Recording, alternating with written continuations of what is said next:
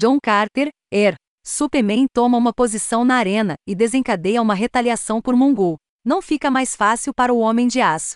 Você deve se lembrar da capa variante de Action Comics, hashtag 1039, que batizei de Clark Kent, Warlord of Mars.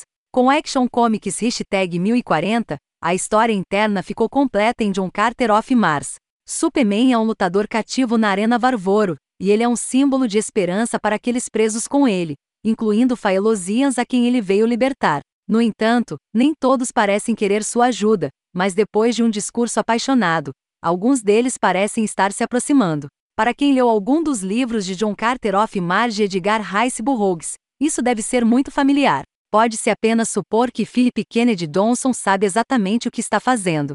É uma afirmação justa que John Carter foi uma inspiração para Siegel e Schuster quando eles criaram o Superman.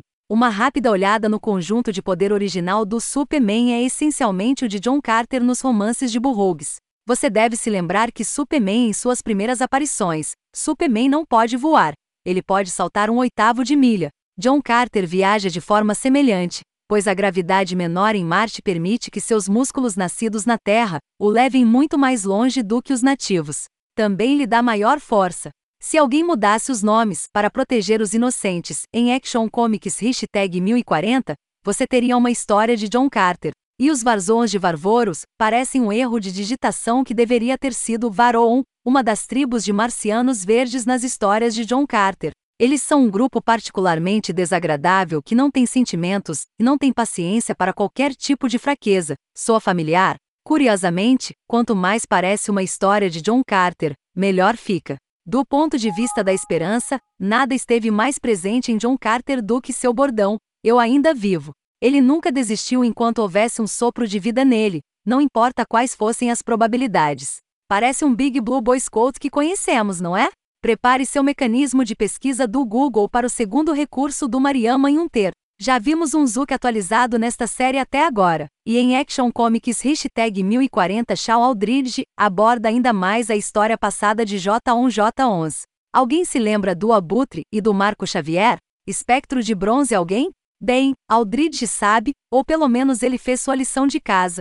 À medida que esta história avança, realmente parece um conto projetado para reintroduzir e familiarizar os leitores com o Caçador de Marias.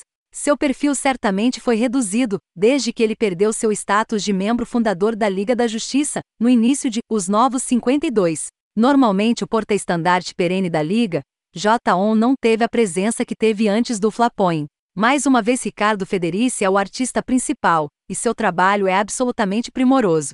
A aparência pintada é linda. Também vale a pena mencionar que Julian Totino Tedesco novamente tem uma capa variante brilhante. Embora não reflita nenhum conteúdo da edição, é uma história que eu gostaria de ler. Se houver um negativo, deve ser o fato de que a distância da sensação de uma história do Superman e a falta de tecido conjuntivo para o enredo geral é o que o eleva.